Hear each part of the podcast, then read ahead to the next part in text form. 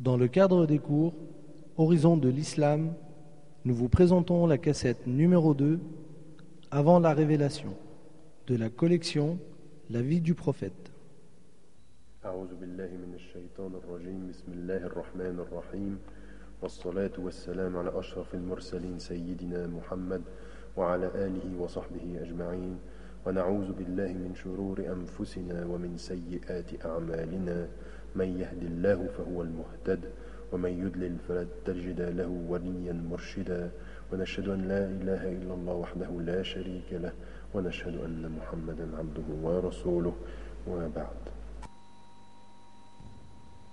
Avec ce premier cours, suivant la chronologie de la vie du prophète, après que nous ayons fait dans la première euh, cassette une présentation générale de la façon d'aborder la vie de notre prophète, alayhi wa sallam, ici nous entrons dans une perspective plus chronologique où nous allons étudier pour ce premier cours euh, la vie du prophète depuis, grosso modo, son enfance jusqu'au moment de la euh, révélation.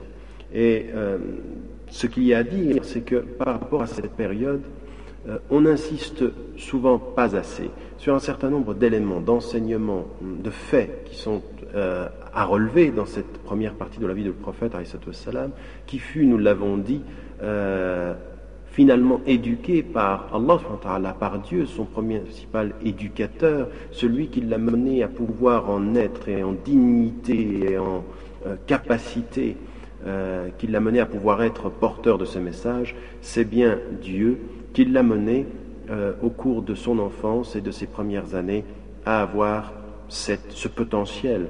Et pour nous, donc, il n'y a pas, pas un événement dans cette jeunesse qui soit à négliger, qui soit à écarter. Tous, chacun euh, de ces événements, de ces éléments, de ces pierres posées à l'édifice éducatif est à étudier et à considérer. La première des choses que nous pouvons dire, c'est que le prophète a lui-même relevé qu'il était parmi justement les Arabes, euh, qu'il était le descendant d'une euh, communauté qui elle-même déjà avait de la noblesse et de la dignité, les Quraysh, et qui à l'intérieur encore des Quraysh, il était le produit, l'enfant, le descendant d'une tribu noble parmi les nobles, les Banu Hashim, et que cette dimension de, noblesse et de dignité, de reconnaissance et de respect qu'il avait de par sa filiation, a été un élément important qu'il a rappelé lui-même. Euh, le prophète salam, depuis Youssouf salam jusqu'à lui, mettant en évidence, et même donc en l'occurrence jusqu'à Ibrahim salam, cette filiation et cette dignité. Pourquoi? Pourquoi le prophète salam a mis cela en évidence et pourquoi effectivement euh, cela est bon à relever. Eh bien, la première chose que nous pouvons dire, c'est que effectivement, si le prophète, salam, porteur d'un message, euh, est d'une origine digne, cela est pour faciliter également l'écoute, la reconnaissance, la compréhension de ceux qui sont autour de lui, et de ce point de vue-là, de faire en sorte, même si en islam, ce n'est pas effectivement cet élément-là qui soit prioritaire, mais bien la foi et la piété, eh bien quand même, comme moyen, comme instrument de l'écoute et de l'attention de l'environnement, c'est euh, une chose qui est effectivement évidente, que la dignité, le respect, la place sociale de celui qui est le témoin de sa foi va être euh, à considérer aussi euh, comme un instrument, un atout par rapport à sa prédication, par rapport à son témoignage. Cela est tellement vrai que ce doit pour nous, aujourd'hui, vivant en Europe ou en Occident, être une chose à laquelle nous devons réfléchir. C'est que, porteur de ce témoignage, il faut effectivement que nous comprenions que l'avenir des musulmans vivant dans les sociétés qui ne sont pas euh, d'abord et majoritairement euh, musulmanes, comme sont nos sociétés aujourd'hui en France ou en Belgique ou en Suisse ou en Angleterre ou partout en Europe, donc, eh bien, comment porter au mieux justement témoignage de cette foi, non pas à des fins prosélytes, mais à des fins de témoigner comme il nous est demandé, comme nous savons que nous avons à l'être dans notre vie, pour que vous soyez témoins devant les gens. Eh bien, cette dimension, c'est effectivement de savoir que nous n'avons pas à négliger non plus euh, cette position sociale, ce travail, cette reconnaissance et ce respect qui sera l'instrument nécessaire au meilleur des témoignages. Et que cela impose à chacun d'entre nous de bien réfléchir aussi à son positionnement social et à sa possibilité d'acquérir dans la société dans laquelle il est des postes de respectabilité, des postes de reconnaissance intellectuellement, physiquement, socialement, politiquement, culturellement, pour que témoignant dans la rigueur et dans la compréhension, dans l'amour et dans l'affection de cette foi que nous portons, de cette foi musulmane, eh bien, nous serons mieux à même de la faire comprendre et de justement agir en tant que témoin, en sachant également que autour de nous, euh, même dans la perspective de ceux qui euh, ne reconnaissent pas, en l'occurrence, euh, l'islam, ou qui, par rapport à cela, ont un certain nombre d'appréhensions, eh bien, cette position pour nous est déterminante. ces instruments qui nous permettent d'être les plus fidèles dans la compréhension de nos interlocuteurs à, aux, dimensions de notre, aux dimensions de notre foi. Chacun d'entre les musulmans, chacune d'entre les musulmanes et chacun d'entre les musulmans doit donc comprendre cette dimension extrêmement importante de sa place sociale, de sa respectabilité sociale, comme le prophète salam a insisté sur cet élément-là. Le deuxième constat qu'il est important de faire concernant cette jeunesse du prophète, c'est effectivement sa situation très particulière. Son père disparaît alors que sa mère, euh, est enceinte de deux mois. Abdullah n'est plus et donc le prophète ne le connaîtra pas. Ensuite, il perd effectivement sa mère à l'âge de six ans et il est pris en charge euh, après coup par son grand-père Abdul Muttalib, qui lui meurt également après quelque temps et il est pris en charge enfin par son oncle Abu Talib, qui également euh, va donc être son oncle, qui va le suivre pendant quelques années, qui va l'éduquer. Ce qui paraît très important ici et qu'on doit relever, c'est cette situation d'orphelin, cette situation d'enfant qui va vivre la souffrance de la disparition, connaître effectivement euh, une situation extrêmement difficile pendant sa jeunesse. Et là également, le Coran euh, nous indique ceci. Le prophète salam en a parlé et le Coran insiste pour mettre en évidence, à partir de sa situation, justement une compréhension que le prophète devra avoir de ceux qui vivent dans ces circonstances extrêmement difficiles. On trouve dans Surat al-Duha, euh, donc la sourate du jour montant, euh, ces quelques versets extrêmement euh, clairs pour nous. بعد بالله من الشيطان الرجيم ألم يجدك يتيما فآوى ووجدك ضالا فهدى ووجدك عائلا فأغنى فأما اليتيم فلا تقهر وأما السائل فلا تنهر وأما بنعمة ربك فحدث Ne t'a-t-il pas trouvé ton Seigneur orphelin, alors il t'a accueilli Ne t'a-t-il pas trouvé égaré, alors il t'a guidé Ne t'a-t-il pas trouvé pauvre, et il t'a enrichi Quant à l'orphelin, donc, ne le maltraite pas. Quant au demandeur, donc, ne le repousse pas. Et quant au bienfait de ton Seigneur, proclame-le. Cette dimension est très importante dans la construction même de ces quelques versets qui marquent justement et qui font référence à cette période difficile de la vie du prophète. C'est que le prophète était dans une situation de, pauvreté affective, de famine affective, de perte des gens qui étaient autour. Et que Allah marque ici euh, sa volonté en mettant en évidence que c'était le cheminement que l'éducateur, donc ici pour ce qui concerne le prophète, le créateur, a voulu que ces étapes soient passées et qu'il a mis en évidence le fait d'être orphelin, le fait d'être égaré, de ne pas savoir euh, une chose ou quoi que ce soit de la présence du créateur unique et en même temps d'être pauvre.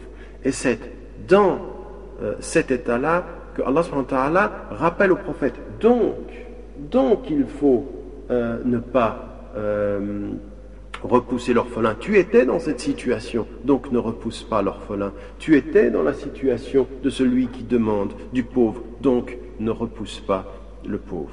Comme si, clairement, par rapport à l'éducation que Allah avait voulu pour ce prophète, il y avait cette idée que l'ayant vécu, tu comprendras mieux et tu te dois de mieux comprendre justement cette nécessité de ne pas ni repousser l'orphelin, ni repousser euh, le mendiant, ni repousser le pauvre d'un point de vue général.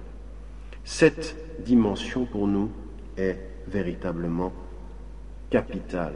Combien on ne dit pas assez que la connaissance de la situation des pauvres, donc la connaissance du terrain, le fait d'avoir vécu de par soi un certain nombre de situations extrêmement difficiles, loin d'être des handicaps plus tard, à être témoin de ce message et à, se permettre également sa diffusion auprès des gens qui vivent des situations difficiles, loin d'être un handicap, le fait de l'avoir vécu, quand on l'a bien compris, est un atout.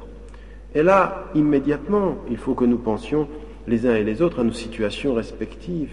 Combien sont-ils les jeunes euh, et les moins jeunes qui ont, dans des situations similaires, vécu effectivement la pauvreté, euh, le dénuement, voire que ce soit en Angleterre, en France, en Belgique ou n'importe où en Europe, comme c'est le cas d'ailleurs aux États-Unis, des situations de pauvreté affective, de vie dans les banlieues, de vie au travers de parfois la délinquance, parfois la violence, parfois la pauvreté, parfois l'exclusion et la marginalisation. Eh bien, combien sont-ils justement de ces jeunes qui vivent ces situations-là et qui, de ce passé, ne tirent pas un atout pour mieux comprendre ceux qui aujourd'hui euh, sont dans cette situation-là eh bien, si nous revenons à la vie du prophète, on comprend que Allah lui a fait vivre la pauvreté pour mieux la comprendre plus tard. Lui a fait vivre la pauvreté affective comme un orphelin pour mieux comprendre plus tard les gens qui vivent de cette situation-là. Et on s'aperçoit historiquement, et très récemment d'ailleurs aux États-Unis, que ceux qui ont le mieux compris les jeunes noirs qui n'avaient pas de repères et qui se trouvent dans des situations extrêmement difficiles, eh bien, qui sont-ils? Eh bien, ce sont des Noirs eux-mêmes ayant vécu les mêmes situations et qui parfois ont fait un, qui ont suivi un cheminement, une spiritualité personnelle, quelque chose qui les a d'une certaine façon édifiés et qui, de par les prisons dans lesquelles ils ont eu à vivre ou à passer un certain nombre d'années, de par également euh, la vie qu'ils ont pu avoir dans la violence, dans la marginalisation, voire dans les plus extrêmes euh, dépendances. Euh, dans la toxicomanie par exemple, eh bien, quand ils ont fait ce chemin-là vers une espèce de cheminement spirituel, qu'ils sont venus à une pratique islamique par exemple, qu'ils sont venus, eh bien, ils ont tiré parti de ce passé, parce qu'ils étaient à même de parler à ceux qui étaient encore dans cette situation, tellement ils comprenaient ce que ces jeunes pouvaient ressentir, ce que ces jeunes pouvaient, pouvaient être. Eh bien, le prophète a vécu la même chose. Et aujourd'hui, quand on voit dans nos banlieues ou quand on voit dans nos situations, il faut que ceux qui aient vécu ou ceux qui ont vécu cette réalité-là, eh bien, n'oublient pas que ceci est un savoir capital, le savoir de l'intérieur, le savoir de cette intimité, de ces blessures, de cette perception que certains jeunes ont d'être délaissés, d'être perdus, de ne pas savoir où sont leurs repères. Eh bien, plutôt que de nier ce passé pour se dire qu'on est complètement euh, changé, certes, il faut oublier les fautes passées parce que Dieu efface tout ce qui est passé une fois qu'on s'en est, euh, qu'on lui a demandé pardon dans la sincérité et qu'on s'en est éloigné, mais utiliser toutes ces sensations, toute cette intimité, tout ce qu'on a pu sentir à l'intérieur pour être au service de ceux qui aujourd'hui les vivent, de ceux qui aujourd'hui se sentent exclus de nos sociétés. L'exclu d'hier portant la foi aujourd'hui est le mieux à même de comprendre l'exclu aujourd'hui et de l'aider à cheminer vers plus de lumière, plus de stabilité, plus de paix intérieure. Et cela, personne d'autre ne peut le faire que celui qui l'a vécu. Raison pour laquelle on peut dire aisément que ces jeunes qui sont aujourd'hui euh, sortis de processus de marginalisation et de délinquance sont les vrais relamains du terrain, les vrais savants du terrain sur lesquels euh, doit compter aujourd'hui le travail islamique là où nous nous trouvons en Occident. Et c'est encore un des enseignements fondamentaux de la vie du prophète, un enseignement fondamental dont, il est, dont nous rappelle euh, le Coran. Ne t'a-t-il pas trouvé orphelin? Alors il t'a accueilli. Et puis ensuite pour dire quelque euh, fait et donc, quant à l'orphelin, donc ne le maltraite pas. Tu fus toi-même dans cette situation. Ne maltraite pas celui qui aujourd'hui dans la situation dans laquelle tu fus. Combien nous devons nous rappeler de cela comme étant l'un des enseignements fondamentaux de la vie du prophète, faisant de l'expérience douloureuse la compétence de celui qui aujourd'hui chemine vers Allah. Le troisième constat également, c'est cette éducation que le prophète a eue. Où a-t-il été éduqué?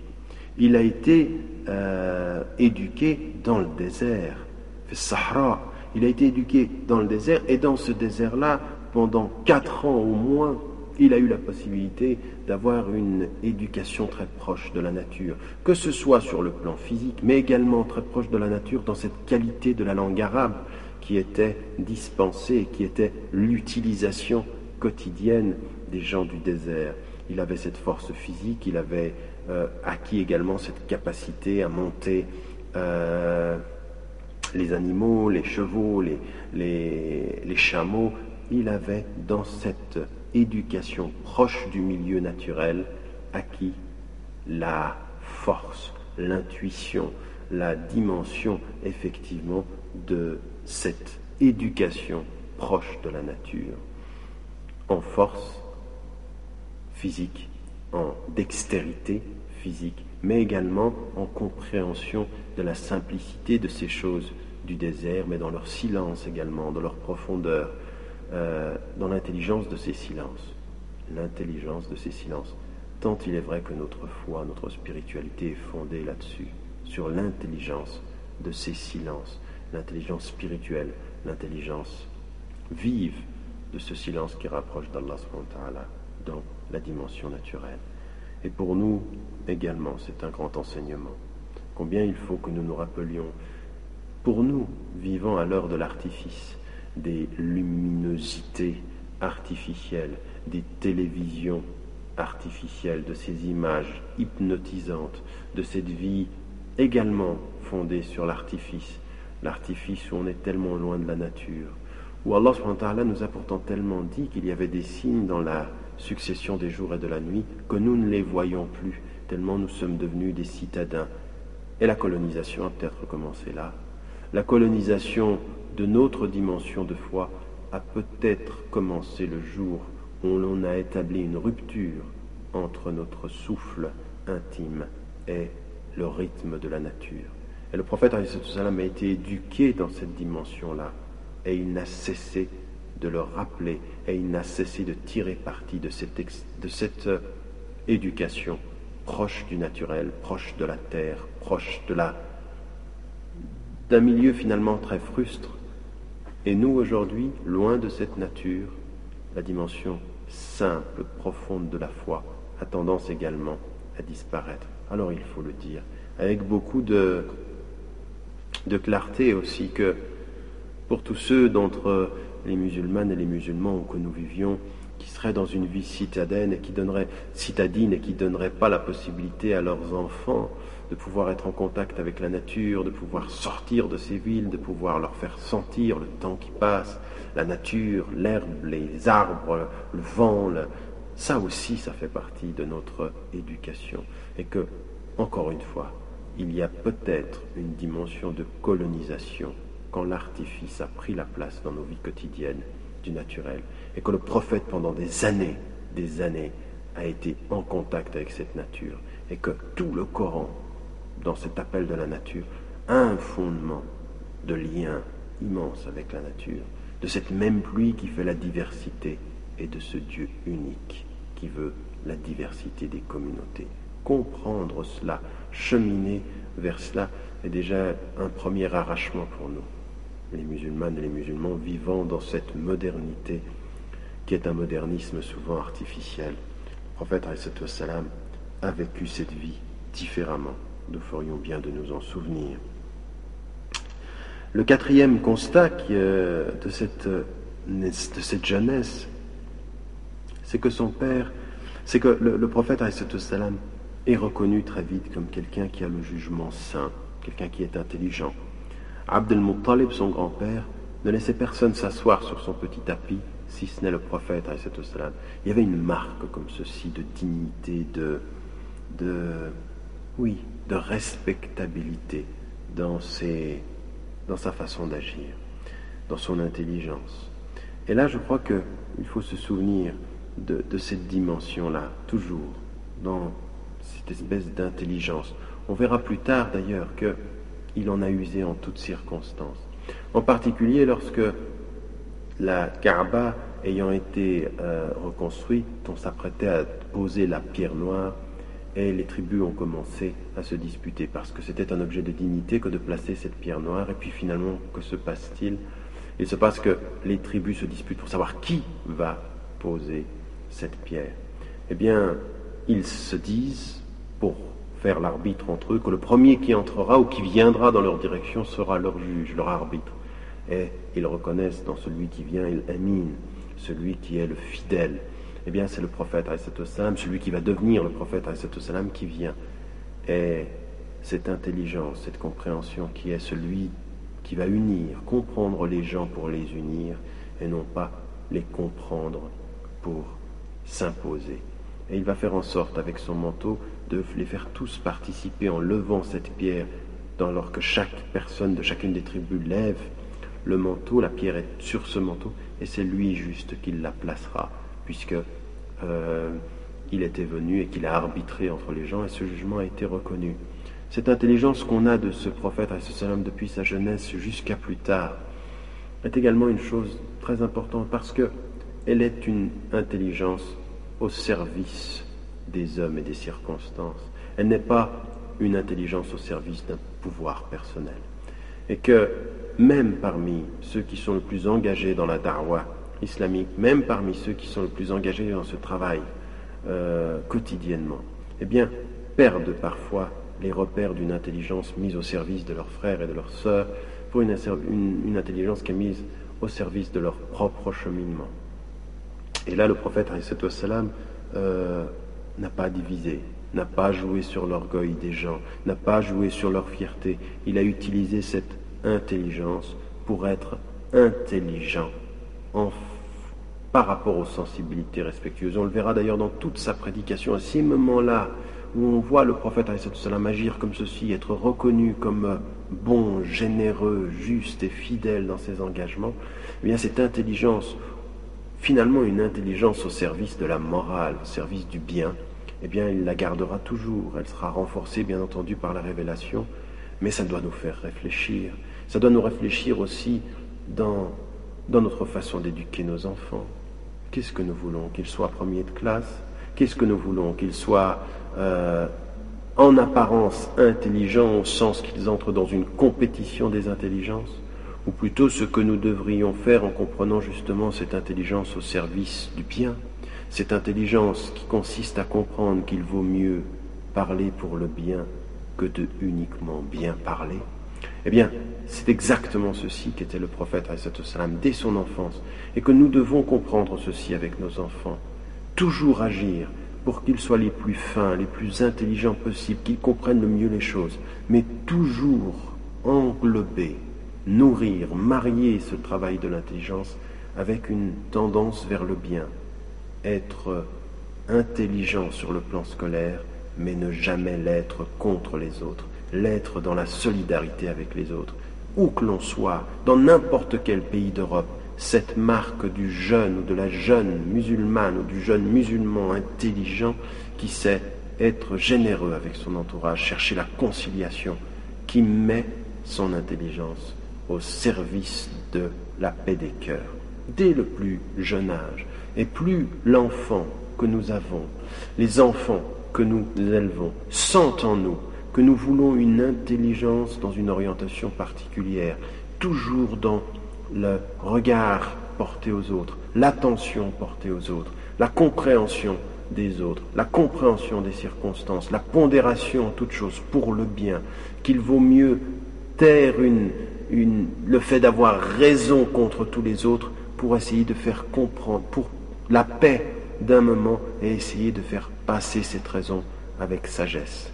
Cette sagesse-là est le sens d'une intelligence bien comprise, mais qu'il faut faire comprendre dès l'enfance à nos enfants et surtout ne pas tomber dans le piège d'une éducation dans la compétition, d'une éducation sélective, d'une éducation pour les notes. Jamais, dans tout ce que nous voyons de ce que le prophète a fait, il y a cette dimension d'une intelligence qui n'est pas au service des hommes ou d'une intelligence pour la, pour la compétition. Être plus intelligent que n'est pas très important, mais être intelligent au service de est vraiment ce qui nous est enseigné par cette première partie de la vie du prophète qu'on reconnaissait tout à la fois intelligent, mais surtout fidèle, surtout bon, surtout généreux dans ses engagements et dans son comportement. C'est d'ailleurs ce qui a particulièrement attiré sa future épouse, Khadija. Quatrième enseignement sur lequel également nous devons nous arrêter, euh, c'est que le prophète, pendant sa jeunesse, a été berger, il a travaillé, il s'est déplacé de par le, dans la région, en particulier deux fois dans la région de la Syrie et Shem, mais surtout il a été berger et il a été, il a travaillé également pendant des années, en particulier, on le sait, au service de sa future épouse Khadija. Eh bien, eh bien, il l'a dit lui-même, il n'y a pas un envoyé, un prophète, plutôt qu'il ne fut pas justement un berger qui euh, justement euh, s'occupait des euh, de troupeaux. Eh bien, là également, il y a à relever une chose particulière dans cette espèce de dimension du travail du prophète. Il travaillait pour pouvoir vivre. Lui qui allait devenir justement le prophète, lui qui allait devenir le modèle a pendant sa vie justement travaillé pour pouvoir euh, mener à bien aussi une vie normale et de ne pas être redevable aux gens pendant sa jeunesse. Et ça, ça place aussi pour nous, au centre de notre réflexion sur la vie du prophète, ce travail dans l'honnêteté, ce travail qui lui permettait de vivre, ce travail qui lui permettait justement de ne euh, rien devoir à personne, puisqu'il était issu d'un travail sérieux et d'un travail honnête. Quel enseignement peut-on en tirer? Quel enseignement peut-on effectivement tirer de cette euh, dimension euh, fondamentale ici de la vie du prophète? Eh bien, cette première dimension, elle est que le prophète nous a donné un exemple. L'exemple de ce travail qui libère finalement de la dépendance. Et pour nous, 1998, fin de ce siècle, nous sommes en Europe ou en Occident et nous, euh, nous nous trouvons dans des situations où, pour pouvoir porter témoignage de ce travail islamique, nous nous retrouvons en Europe. Et il y a une chose qui paraît être une des conditions également, c'est la nécessité de ce travail et la nécessité d'être aussi des personnes qui font en sorte de pouvoir acquérir une indépendance financière. Il n'est pas possible aujourd'hui, comme il ne fut pas possible du temps du prophète, comme il ne fut pas possible dans toute l'histoire de l'islam, de vouloir dire une parole de vérité, témoigner de la justice et de l'être, et en même temps d'être dépendant financièrement, soit des gens parce que l'on est ou l'on devient mendiant, même si ça veut dire qu'on comprendra et qu'on soutiendra tout mendiant. Mais comprendre et soutenir un mendiant ne veut pas dire qu'il faille que volontairement ou par négligence l'on se mette dans cette situation-là.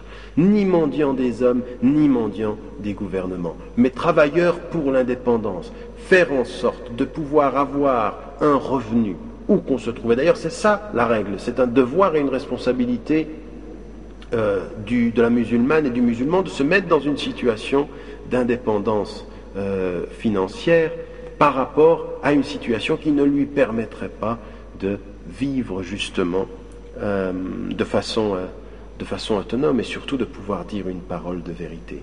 C'est vrai par rapport à notre situation personnelle. Être au chômage, ça n'est pas l'état normal, c'est l'état d'exception. Certes, on ne veut pas volontairement et beaucoup de musulmanes et de musulmans et de personnes, d'êtres humains en Europe souffrent de cette situation-là. Il faut le relever, le dire avec force et détermination et se battre contre ce fléau des temps modernes qu'est le chômage. Mais en même temps, que chacun ait la conscience que c'est un état contre lequel il faut lutter pour deux raisons. D'une part par principe islamique, mais d'autre part également parce que ce travail donne une indépendance et que tout notre travail doit être considéré de la sorte. Ne dépendre de personne financièrement dans notre travail en tant que d'Ariya et que tous les dorates en Europe, là où il se trouve, que toutes les organisations comprennent cette dimension que le prophète a travaillé c'est libérer de toute mendicité, d'ailleurs, pour pouvoir ensuite avoir une parole de vérité. Et que nous ne devons pas nous taire sur le vrai parce que nous sommes dépendants au niveau de notre porte-monnaie. C'est cette réalité qu'on voit encore aujourd'hui, malheureusement, dans beaucoup de situations où les uns se taisent parce qu'ils n'arrivent pas, ils ne peuvent pas, ils sont dans l'obligation de se taire. Le prophète à travailler, c'était un exemple pour nous, à nous, de faire en sorte de nous mettre dans une situation d'indépendance financière. La sixième des, le sixième constat, et qui est également un enseignement, c'est que le prophète, éduqué par le Très-Haut, euh, euh, a été protégé dans son enfance. Un jour, il entend qu'il y a des chants et qu'il y a une fête, euh, du divertissement quelque part, il veut s'y rendre et au moment où il veut s'y rendre, Allah l'en protège et fait en sorte qu'il s'endorme. Et ce ne sera que la chaleur du soleil, nous rapporte Ibn Hisham, qui le réveillera de, euh, de ce sommeil protecteur. Et pour nous également, euh, c'est une chose capitale de se souvenir de cela.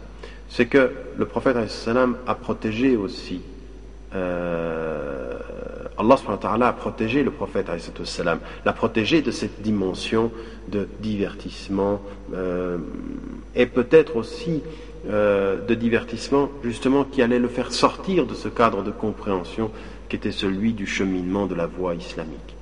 Pour nous également, il faut nous souvenir de ceci, il s'est endormi et Allah l'a protégé d'un sommeil.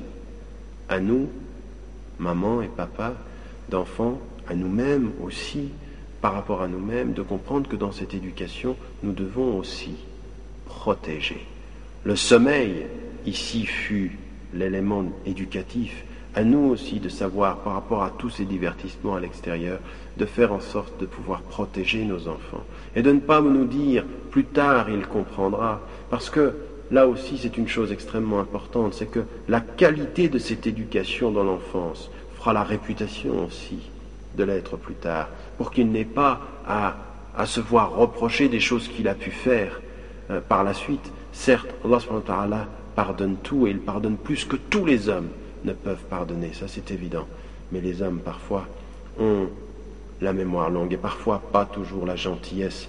Et il faut se protéger aussi même de ce regard des hommes qui trop souvent rappellent dans le présent de quelqu'un qui essaye de vivre avec Dieu son passé dans lequel il avait oublié Dieu ou qu'il ne connaissait pas la réalité de cette révélation. Les hommes sont comme ceci et il faut aussi aider nos enfants à les protéger de cette méchanceté euh, qui intervient. Bien sûr, nous demandons que la protection du Dieu des hommes, du Seigneur des hommes, du Maître des hommes, tel qu'il est dit dans la dernière sourate du Coran,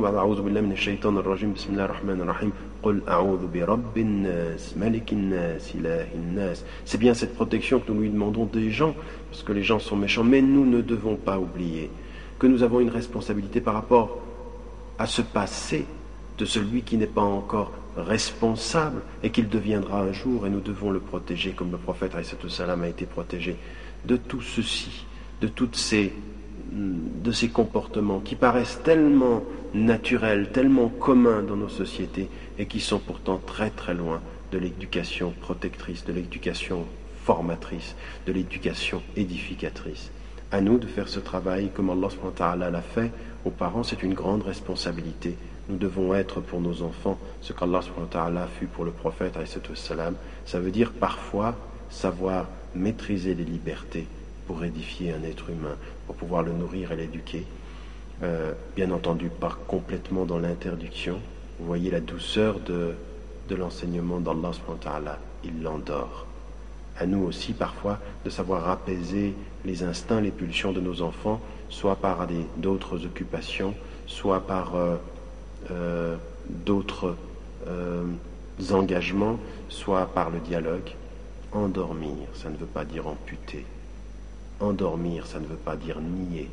Endormir, ça ne veut pas dire euh, agresser, réprimer.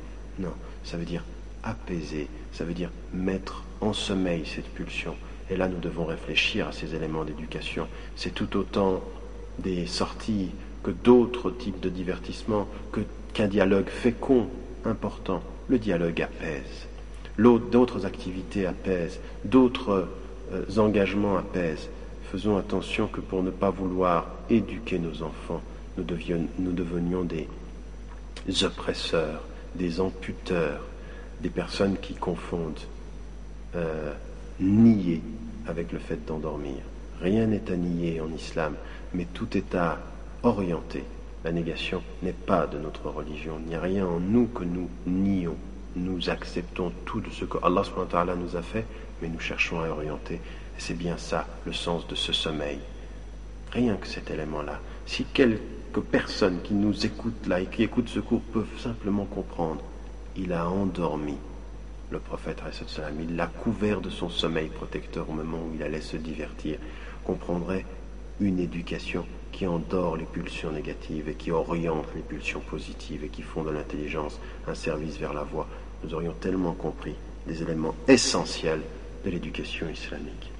Continuons encore par rapport à, ces éléments-là euh, et les constats que nous, pouvons, que nous pouvons mettre en évidence dans le prolongement de ce qui vient d'être dit. Le prophète salam n'a jamais euh, adoré d'idole, il n'a jamais mangé de la viande qui fut sacrifiée pour eux, euh, sa langue était préservée, il n'a pas bu d'alcool.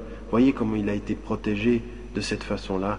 À nous de continuer par rapport à tous ces éléments-là, de faire peut-être, je ne sais pas, comment pourrions-nous dire, l'inventaire de, de cette façon d'être par rapport à l'extérieur, ce serait par exemple justement euh, ces comportements qu'on voit chez les jeunes qui paraissent tellement normaux qu'ils sont le plus communément euh, réalisés ou le plus communément partagés.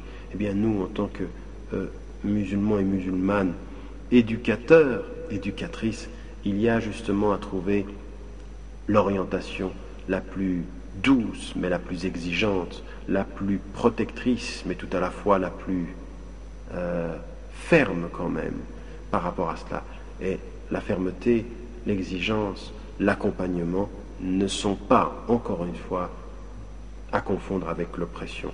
Situation difficile que chaque papa, que chaque maman doit vivre au quotidien, mais qu'il faut comprendre que par rapport à ce que le prophète n'a pas fait pendant sa jeunesse, ça a permis de l'édifier pendant son âge adulte, à nous de nous souvenir de ces réalités-là également.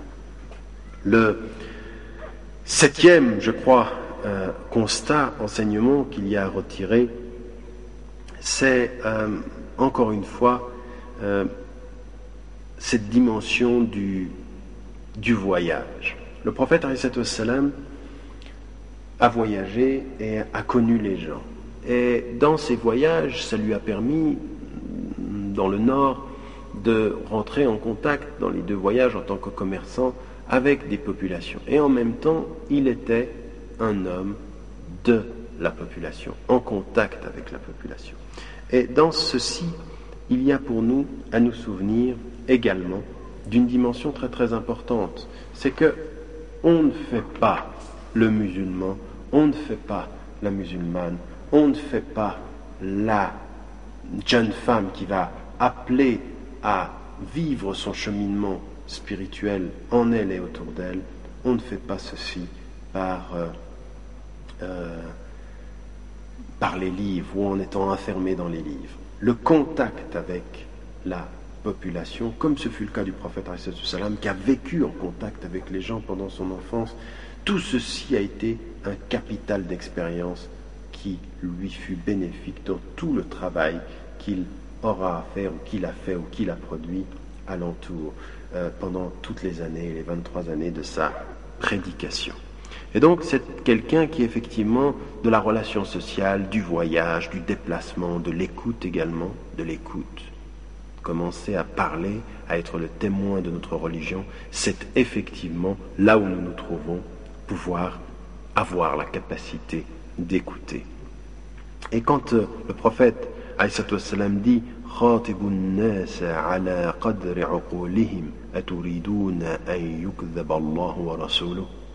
Parlez aux gens à la mesure de leur intelligence ou de leur esprit. Est-ce que vous aimeriez voir euh, que l'on euh, fasse mentir Dieu et son prophète, son envoyé?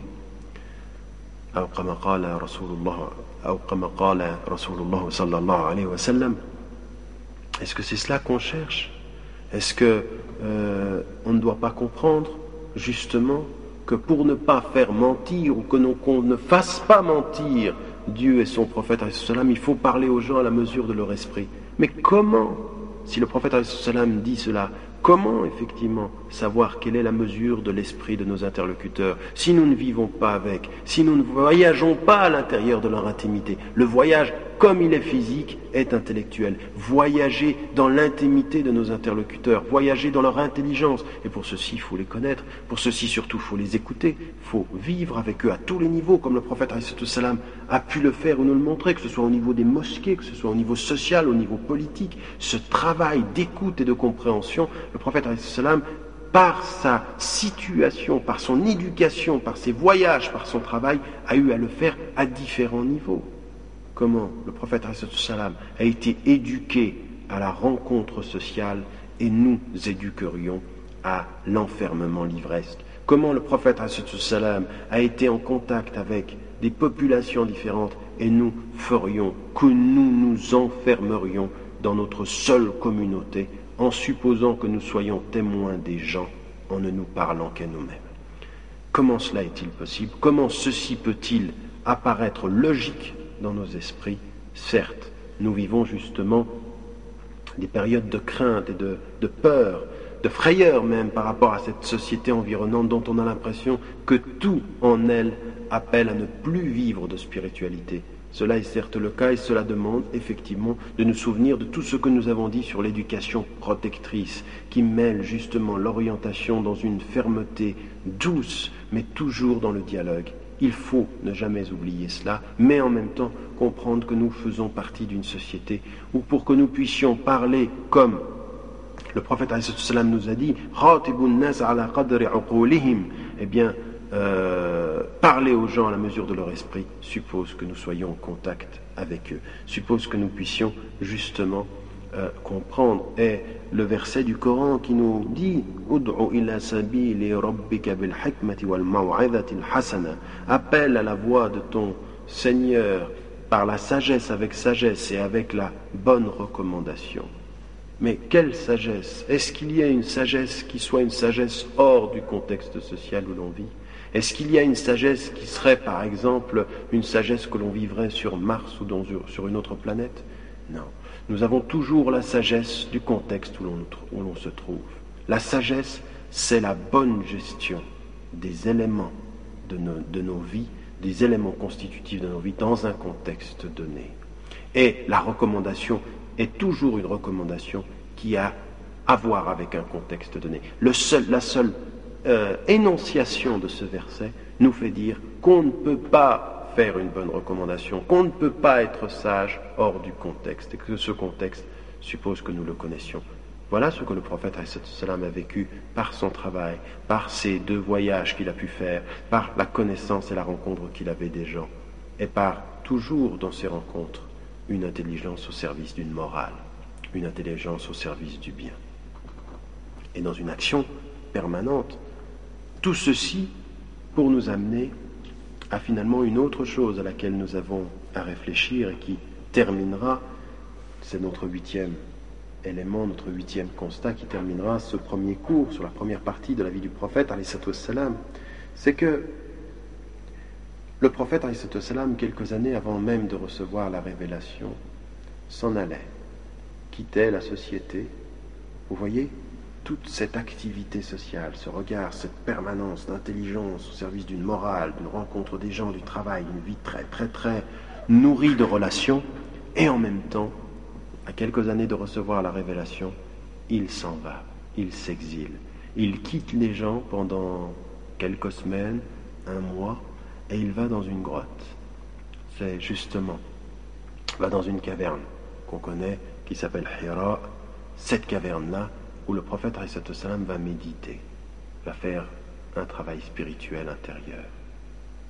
À ne jamais oublier également que dans l'ensemble de ses activités, le prophète quitte l'action, quitte l'agitation. L'action qui devient agitation est une action qui perd le sens de son orientation et qui, croyant rester dans la voie, finit par confondre tous les repères. Agité plus qu'actif, euh, fébrile plus qu'intelligent. Eh bien, ici, cette notion est très importante. C'est que le prophète salam quitte justement le monde de temps en temps et qu'il quitte pour justement se recueillir, faire le compte, faire le bilan, cheminer vers, le, vers son intimité, et qui ensuite sera, on le sait, quelque chose sur laquelle il appuiera beaucoup, Qiyam Leil, le fait de se lever la nuit, nous en avons parlé dans l'autre cours, dans l'autre série de cours que nous donnons sur le tafsir, sur l'exégèse du Coran, quand nous avons fait l'exégèse de Surat al-Muzammil.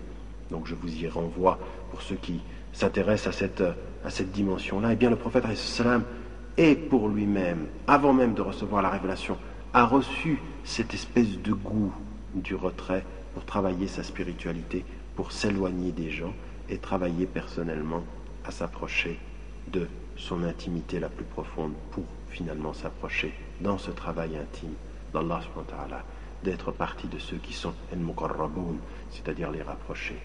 Eh bien, dans toutes ces agitations, pour tous ceux qui travaillent sur le plan euh, de l'islam pour tous ceux qui ont une vie, et en nous en particulier en Europe, où il y a beaucoup d'agitation, beaucoup d'allées et venues, et bien de se souvenir que, voilà, il y a des moments où il faut un arrachement, quitter l'action, quitter le travail pour personnellement euh, entrer en nous euh, et faire le point. Alors ce n'est pas forcément un mois, comme ce fut le cas du prophète, mais là c'est un enseignement pour nous. Il prenait plusieurs jours, des semaines, euh, un mois pour pouvoir faire ce compte-là, eh bien nous, dans nos semaines, dans chacune de nos semaines, même dans chacun de nos, de nos jours, de temps en temps, de comprendre justement cette formule, jamila, exile-toi le deux d'un bon exil, c'est-à-dire entrer à l'intérieur de soi quotidiennement, faire le point, faire le point hebdomadairement, faire le point à chaque moment de sa vie et de ne pas se laisser embarquer finalement dans une action-agitation qui devient une perte et qui n'est plus un cheminement, qui devient une errance alors même que l'on dit travailler pour la voie, que l'on dit travailler pour le cheminement. Ce fut le cas du prophète, salam, tellement ce doit être le cas pour nous, tellement ce doit être le cas pour tous ceux qui, qui veulent vivre en témoin de leur religion, de ne jamais oublier leur propre dimension intime. C'est leur qiyam al c'est euh, la lecture du Coran, puisque l'on sait que cette lecture nous protège, c'est le fait de s'abstraire finalement, de s'arracher à cette dimension, à cette espèce de, de, de, mouvement qui nous broie si l'on n'a pas sa petite grotte, si l'on ne construit pas dans ce quotidien quelque chose qui s'apparente à Hira, à cette petite grotte, euh, à, cette petite, à ce petit moment de solitude qui nous permet de nous édifier et de se souvenir euh, de ce que disait Ibrahim ibn Adham, c'est-à-dire l'un des compagnons du prophète, il avait cette formule Nahnu fi lazzatin, law arafaha al-muluk, alayha. Nous sommes dans une telle délice que si les rois la connaissaient, euh, ils nous combattraient à son sujet. Filazzatin. Laddatin, c'est cette espèce de délice qui est justement le fait de ce recul dans la nuit pour être avec Allah que l'on oublie par trop d'agitation. À chacun d'entre nous, cela est un rappel de se souvenir que le prophète, avant même de recevoir la révélation, travaillait sa solitude, travaillait son intériorité, travaillait son cheminement personnel, et que parfois, malheureusement, à trop vouloir orienter le chemin des autres, on finit par se perdre. C'est ce, que, ce à quoi nous devons faire attention, ce contre quoi nous devons lutter, et nous demandons à Allah de bien comprendre ces quelques éléments de la première partie de la vie du prophète alors qu'il est jeune et qui l'ont amené à devenir le modèle, qui l'ont édifié, qui l'ont construit, qui l'ont éduqué, qui l'ont orienté à plus tard recevoir la révélation et être cet homme qui tout à la fois dans son humilité était très proche et dans ses qualités et dans sa euh, vie quotidienne un modèle qui nous paraît loin tellement ce qu'il a dit, ce qu'il a fait, ce qu'il a réalisé euh, est digne de reconnaissance, de respect et en tout cas de ne jamais oublier qu'il doit être pour nous un modèle dans tous les éléments et dans toutes les orientations de sa vie. Wassalamu alaikum wa rahmatullahi wa barakatuh.